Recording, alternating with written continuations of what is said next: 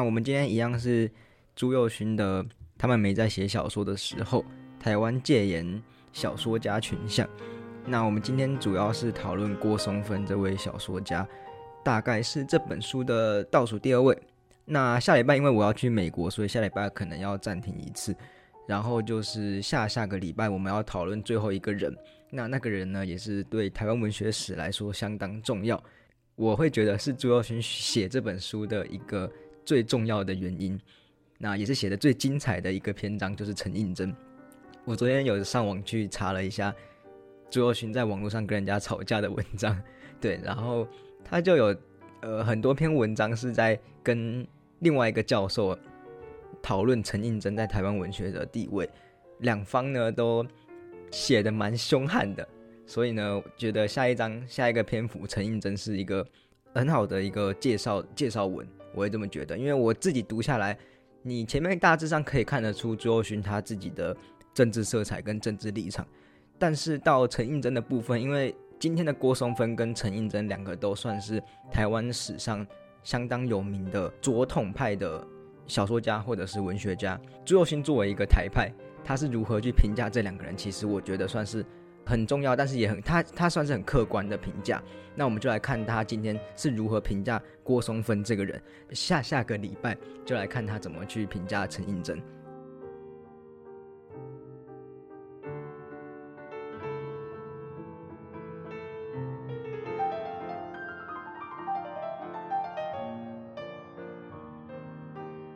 今天呢，我们就是要讨论郭松芬这位小说家，他的副标题叫做。孩子啊，有一天你将记得你的郭松芬的故乡及其所围绕的。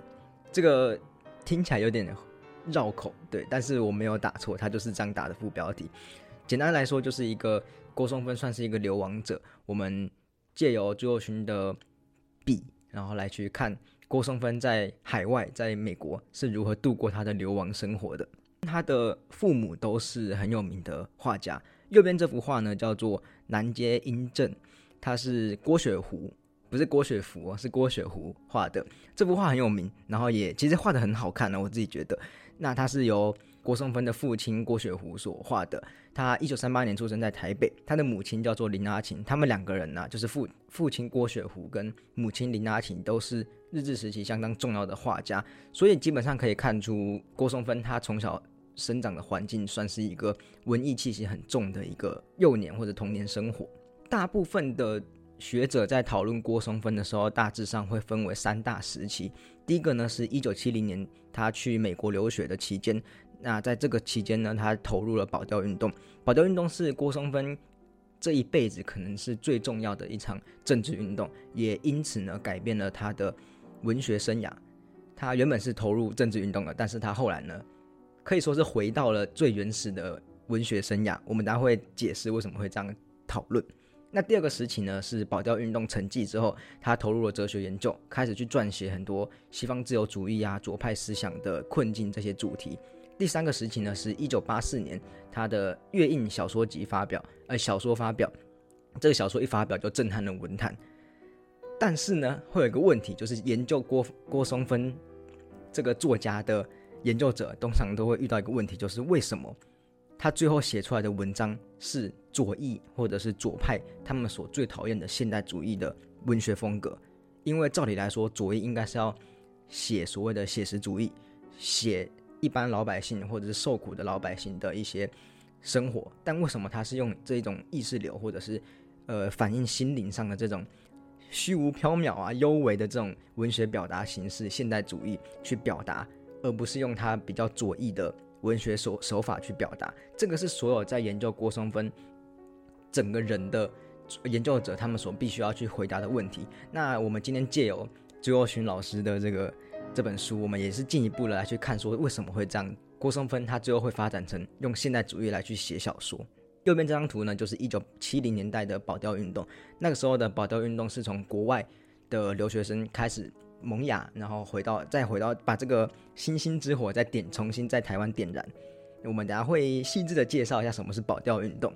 我们刚好提到嘛，他的父母其实都是算是文艺气息很重的一个人，所以呢，朱佑勋就在这边提到说，他虽然说是最后一起，就是刚刚我们提到的1980年代之后，他才开始写他的所谓的成名作，但他其实很早就站在了文学的侧面。虽然说不是直接的去创作文学，但是他很早期就开始接触很多我们现在所谓的文青的一些养成。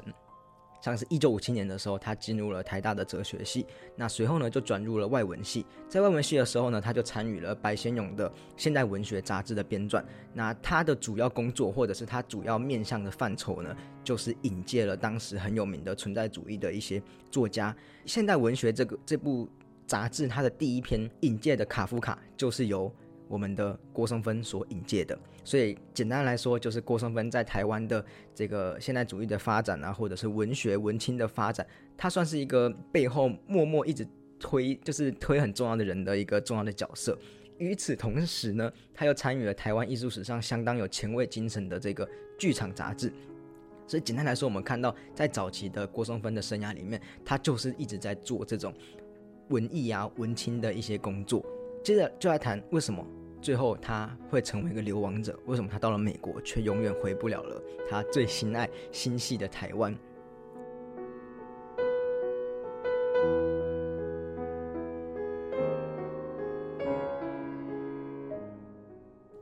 一九七零年代有一场很有名的运动叫做保钓运动，它算是战后首次台湾最大规模的学生运动跟文化运动。钓鱼台或者钓鱼岛或钓鱼台。这个是有争议的嘛？然后我们今天就用钓鱼台去称呼这座小岛屿。那钓鱼台呢？它长期是台湾跟福建渔民的渔场，这是比较实际层面的，就是台湾跟福建的渔民会去那边钓鱼啊，或者是狩猎一些渔渔获。那在一九六八年的时候呢，在这边就发现了石油，那石油就是现代的黄金嘛，引起了中国跟日本的，甚至是乃至于整个世界的轰动啊。那当时呢，中国、日本、台湾。都开始去争相的想要去说，哎，这块土地的主权是我的，因为我才可以开采石油嘛。好，一九七零年的时候呢，日本跟美国呢就共同发表协议，这个协议是其实是要主要是将美国托管的琉球群岛给归还给日本，但是在这个协议中呢，美国把琉球群岛的范围纳入了这个钓鱼台，换言之呢，在这份协议里面，钓鱼台被划给了日本。这件事情呢，引发了台湾的留学生的相当大的不满，甚至于整个华人世界，包括香港或者中国境内一些知识分子的不满，所以就引发了这一场台湾战后首次的大规模的学生运动跟文化运动。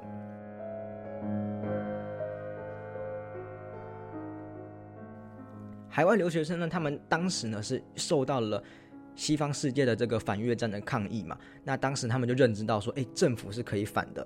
知识分子要行动起来，所以呢，他们就开始在海外去创办相关的刊物，针对日本跟美国的这种协议来进行游行跟抗议。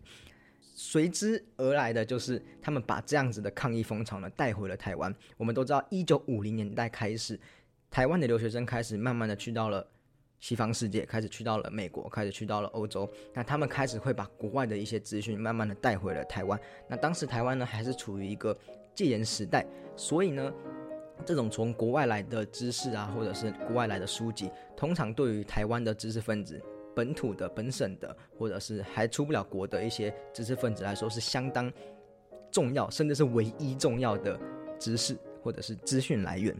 那右边这张图呢，是呃很有名的国际摄影师，他是法法文，但是我不太会念他的名字，大概是 y b o n 他所拍的一张很有名的。反越战的一张照片，就是一位女性呢，把鲜花插在了士兵的枪管里面。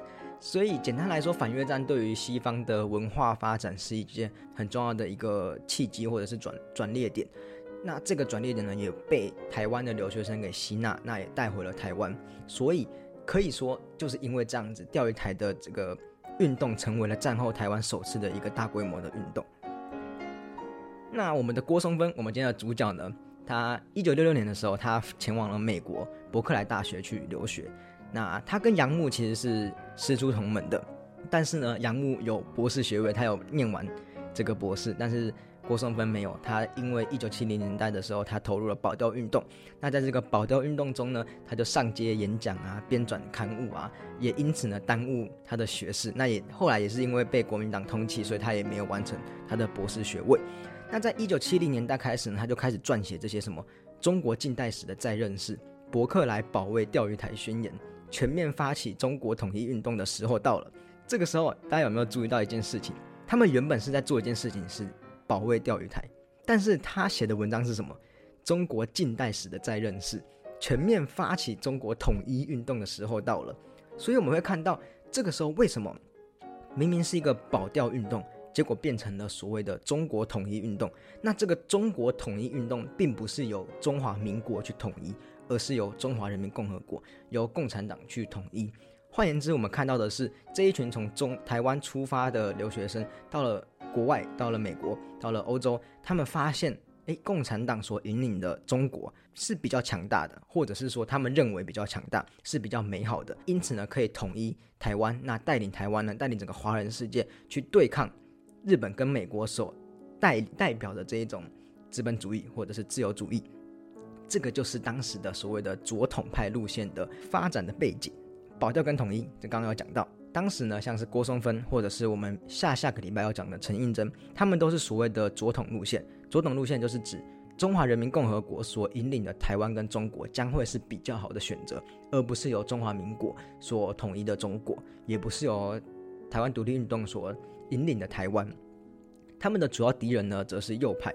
是资本主义的，是自由主义的，美国为首的西方资本国家。那为什么保钓运动它会成为一个统一运动呢？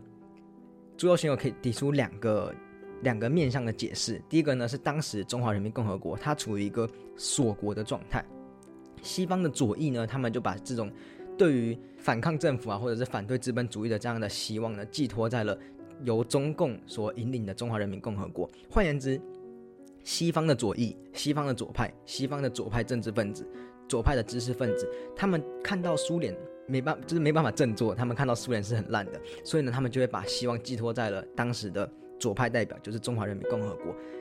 也就是说，对于当时西方的知识分子来说，中华人民共和国是一个美好的想象的乌托邦。因为他们是锁国的状态，所以呢，没有人知道里面是发生什么事情，所以他们会对中国有一个美好的想象。那在这样的想象底下呢，去到美国、去到欧洲所留学的这一些台湾知识分子，他们当然也会接收到这样的资讯，说：诶，原来中华人民共和国、中国共产党他们所引领的中国，看起来好像是一个美好的乌托邦，是对抗资本主义、对抗自由主义的这样子的有力的武器、有力的一个地基。所以呢，反攻教育下，他们。在台应该说，在台湾的反攻教育下，他们获得的知识就是他们认为中国是不好的，就是国民党政府会认为说中国是不好的。但是呢，他们到国外之后发现，哎，原来国外的知识分子认为中国是好的。那在这个过程中，他们就会经历一番知识或者是认知上的洗礼。那第二个呢，是大政治环境下，国民党政府呢，他们的立场其实是多少时候只能靠日本或者是靠美国。所以呢，他们通常采取的立场呢是，哎，今天你们有在。钓鱼台采到石油，那你分我一点就好了，我不需要跟你们抢，你就是分我一点，分我国民党政府一点就好了，一点油水就好了，我不我不会跟你们抢，所以他们的立场是比较靠日本靠美国，但是这样子的立场呢，对于当时的党国教育其实是相当违背的，因为当时的党国教育就是强调你要铭记这个日本对南京大屠杀，对我们华人对我们中国人的大屠杀的这样的悲惨历史，但是今天你居然。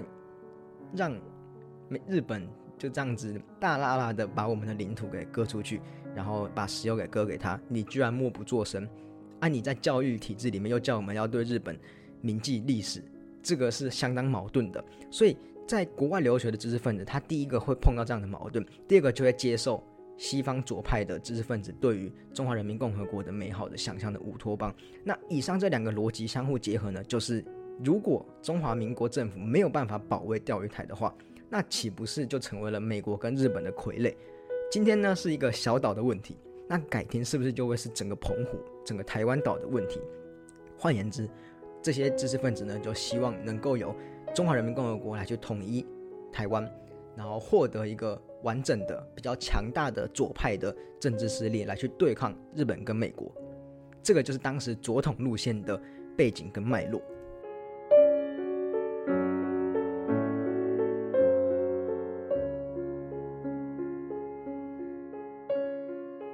我们今天这个郭松芬啊，他就投入了这个左统路线嘛，因为我们刚刚有提到，保教运动到国外，他最后其实是变成了希望去建立一个强大的华人的政治权强大的中国。但是呢，这个国民党就开始，你你这个东西就已经触碰到国民党的底线嘛？你今天你要保掉，好，你保掉没关系。但是你今天居然要说要有中华人民共和国统一台湾，统一我们国民党，怎么可能？好，这个国民党就开始出招了。在旧金山的四九示威的时候呢，国民党呢就派人在场地的墙壁上面写上了“打倒毛贼学生，走狗郭松芬”这些字眼。换言之，这边就在提醒郭松芬，你已经被盯上了，你已经是国民党或者是台湾的黑名单了。也因此，郭松芬他的护照就失效了，他再也无法回到台湾。谁知道这一别就是永别，他永远都没有办法踏回台湾的土地了。在美国的时候，因为他没有办法回到台湾嘛，所以呢，他其实是慢慢的往中华人民共和国的阵营去靠拢。当时呢，中华人民共和国刚刚加入联合国，所以他会需要很大量的在国外的熟悉国外政治圈或者国外知识教育体系的这些留学生，然后也是懂中文也懂英文的这一群青壮年或者是知识分子的帮忙。所以呢，郭松芬就留在美国，为中华人民共和国为中国去做翻译的工作。啊，右边这张图呢是当时，呃，中国加入联合国的时候，这个两位代表笑得很开心的一张照片。那我们来分析一下台独跟左统。当时整个台湾的政治圈大致上就是分为这两派。独派呢，他们比较能能够接受美国跟日本的政呃这个阵线，他们去接受了所谓大环境的政治围堵的政策。这个其实跟现在的局势很像。第二个呢，是他们接受西方自由主义的价值，希望能够突破蒋介石的威权政体。第三个是他们的族群大部分都是本省人。再而是左统路线。左统路线呢，他们反对美国跟日本的阵线，他们接受西方左翼的知识，他所以反对资本主义，反对右派的西方。他们多数是外省人。这边讲完之后，跟大家讲个事实，就是郭松芬其实是本省人，所以这边会有他自己会有一个很矛盾的心态。这个矛盾心态是什么呢？就是他是处于一个跨界的状态，他既是本省人，但是又是左统的立场。这个是一个很矛盾的状态，因为他。既是就是跟当当时的这个两个阵营的分界，其实是很矛盾，然后也很独特的一个人的存在。他在台独极端主义跟大国沙文主义这篇文章里面呢，他是以一个相对中立，甚至可以说是超然客观中立的立场呢，来去评断当时的独派跟左统路线。我们这边看到他的评、他的批评或者他的评论，可以说是相当准确，因为现在来就现在来说，其实。台独跟左统路线都有他们的问题，而且这些问题呢，到现在都还没有解决。好，他是怎么说独派的？好，他以左派的观点去理解独派嘛？他认为说独派呢，他是以独立政权为目标，在这个过程中呢，他们忽视了阶级问题，忽视了国际局势的问题。换言之，你今天就算独立了，你也没有办法摆脱小国的悲哀状态。诶，这个其实讲的很好。我们可以看到，现在很多小国家。尽管说他们是主权独立的国家，但是他们依旧是受到国际政治大环境的影响。举一个简单例子，我们今天讲的乌克兰或者是以色列，他们其实都是主权独立的国家，但是我们会看到他们背后都一定会有很强的，呃，不管是苏联、俄罗斯或者是美国这些大国家的影响。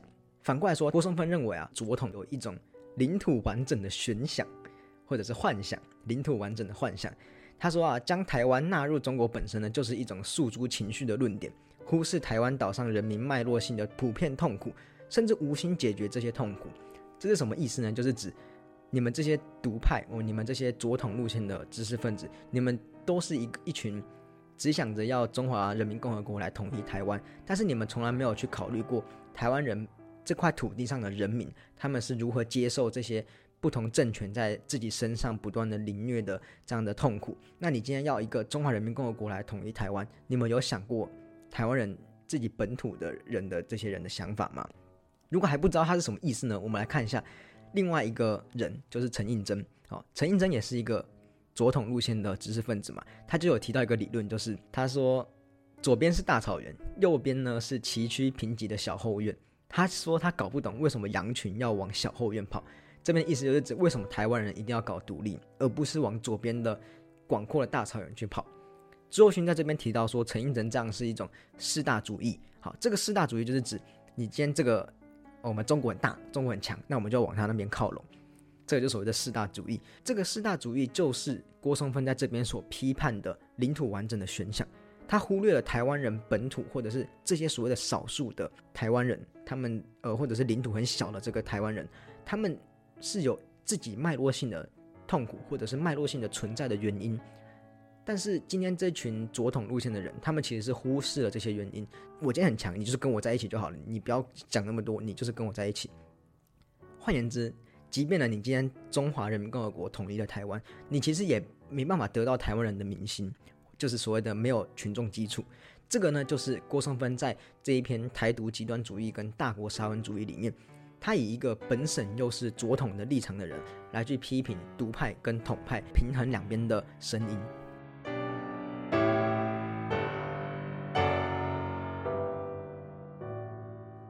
那我们就来讲，他最后就是流亡美国嘛。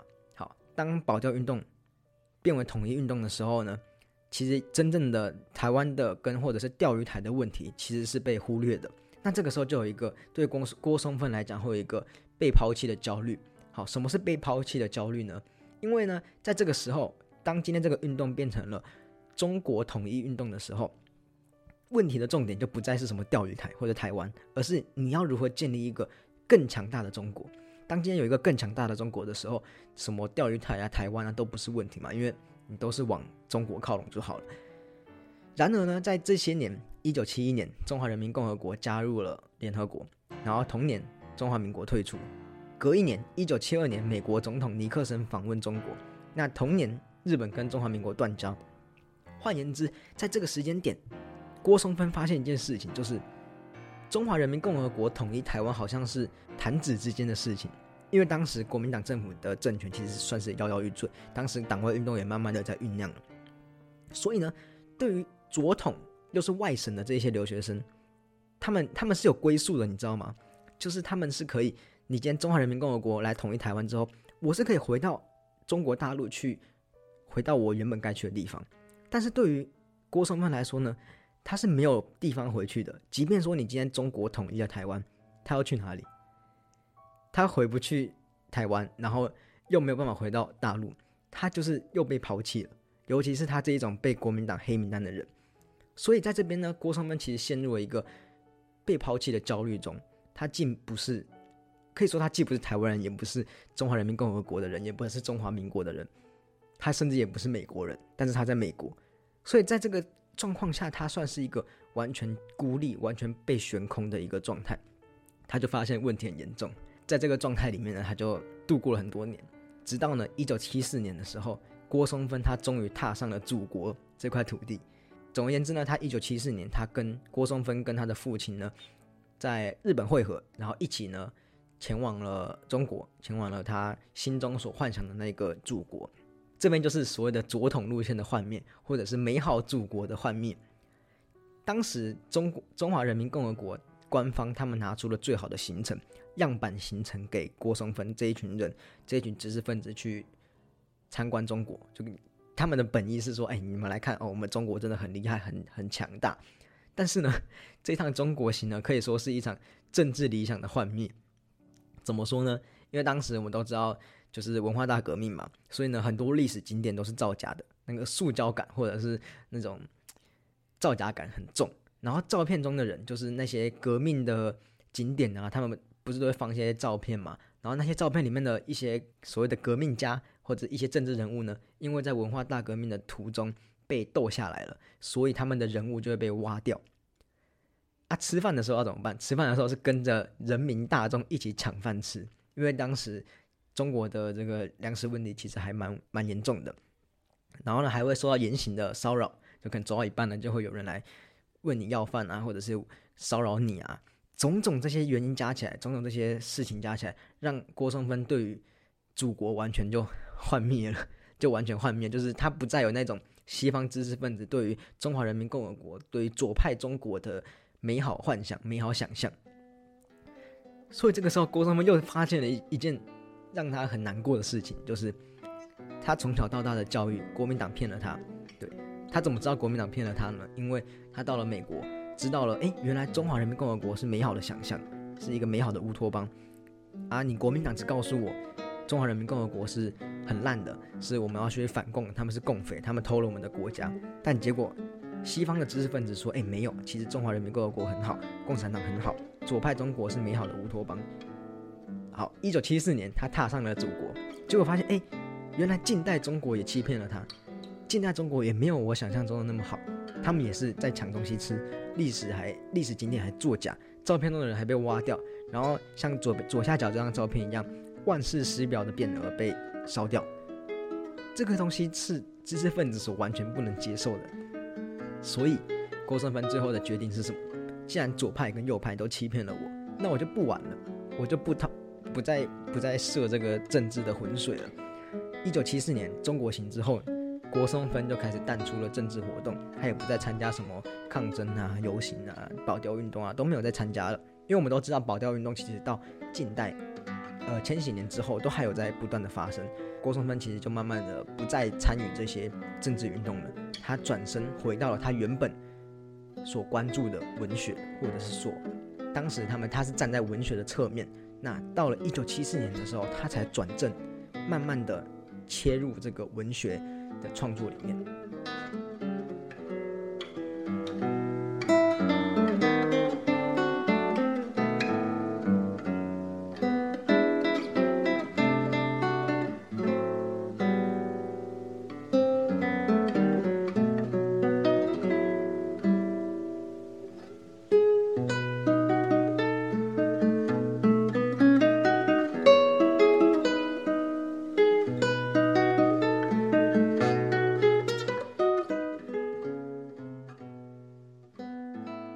讲一些比较偏向理论型的东西，因为我在找论文的时候呢，我就发现我们的我的老师，嗯，可以说是我的老师吧，我上过他的课，呃，黄锦树，黄锦树老师，他有写过，应该说他有研究郭松芬，然后他也写了很多，应该是三四篇的论文都在讲郭松芬，那我就找到了一篇他的文章，专门在讨论郭松芬小说里面的窗啊，或者是。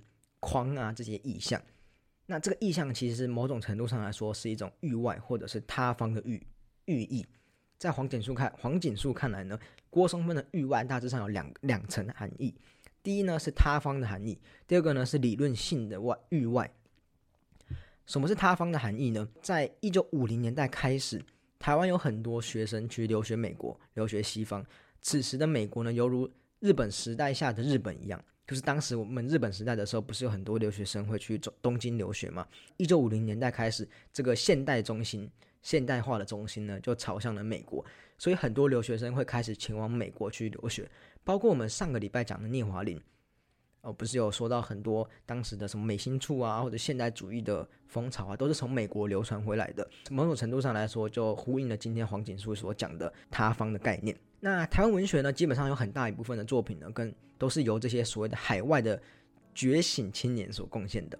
他们是身为国民党政府底下定义的黑名单，所以呢，他们成为了流亡者，他们回不回不到台湾，所以只能在美国进行创作。那再来是比较困难一点的，就是我们会看到在郭松芬的小说里面，很常有这种所谓的域外的或者是他方的比喻或者是譬喻。像是窗啊、框啊、他方这种概念，那黄锦树就在论文里面就借鉴了法国思想家傅科的文学洞见。傅科认为说啊，现代文学为特殊的经验，通常是与死亡直接有关联的。傅科认为写作者是为了捕捉这些几乎不可能的经验，像是死亡、疯狂、受虐，让企图逼近他的语言发生质变。这个要怎么理解呢？我觉得这这段话比较好理解。就是所谓的外边经验呢，就是他必须进入虚空，并同意在隆隆声中，在对他的所言的直接否定当中，在沉默中解散。这种沉默呢，并非是秘密的近亲，而是一种纯粹的外部。在此呢，词在无限拆解。哦，听起来还是很困难，对不对？好，简单来说呢，就是语言通常会有一个所指跟能指。对，这个我们之前在谈论罗兰巴特的时候，应该有大致上有提过一点点。那在妇科看来呢，文学是什么？文学是把语言放在这个界限的边界，然后它一直不断的凝聚了很相当稠密、密度很高的能指，但是它没有一个明确的所指。大家可以想象那种动态的图吗？就是一群小点点，然后一直往某一个边界靠拢，某一个边界靠拢，它凝聚了很稠密的所谓的能指，它凝聚很稠密的力量。但是它它的能它的所指是什么？他想要去表达的是什么？他想要表达的东西是很难讲的，就是你讲出来就破功了。这个概念很像所谓的“道可道，非常道；名可名，非常名”的概念。你今天只要一用言语去讲，它可能就没有这种能量。但是你需要用不断的很浓稠的能指的力量来去发生质变，让语言发生质变，这样你才可以表达你想要表达的东西。虽然说你想要表达的东西是没有办法用语言去形容的，这个就是妇科认为的文学在做的事情，文学的力量所在。对妇科而言。真正的文学呢，是开发着定义语言的能力。这句话应该就比较不难理解。语言这文学呢，是重新定义语言的一种能力。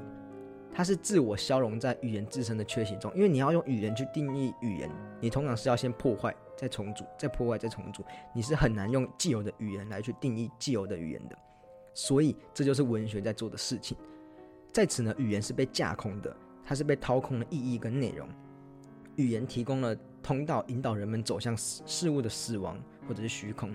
所以这边的外边呐，就是黄锦树是用妇科的理论嘛，所以呢，他这边的外边通常是一种西方现代性的症状之一。所以这也是为什么它是现代文学。在此这个背景底下呢，现代文学就诞生了。所以他面对的是什么？他面对的是直接面对的虚无，面向这个我们无法言说、不可言说的。虚无或者是神秘，这个是现代文学在做的事情。那对郭松芬来说呢？他其实他的晚年，他面对的东西也是一样的。你要怎么用文学，或者是用既有的语言来去形容他的，可以说是形容他的身心状况呢？你要怎么去形容这种不断被抛弃、不断被流放的状况？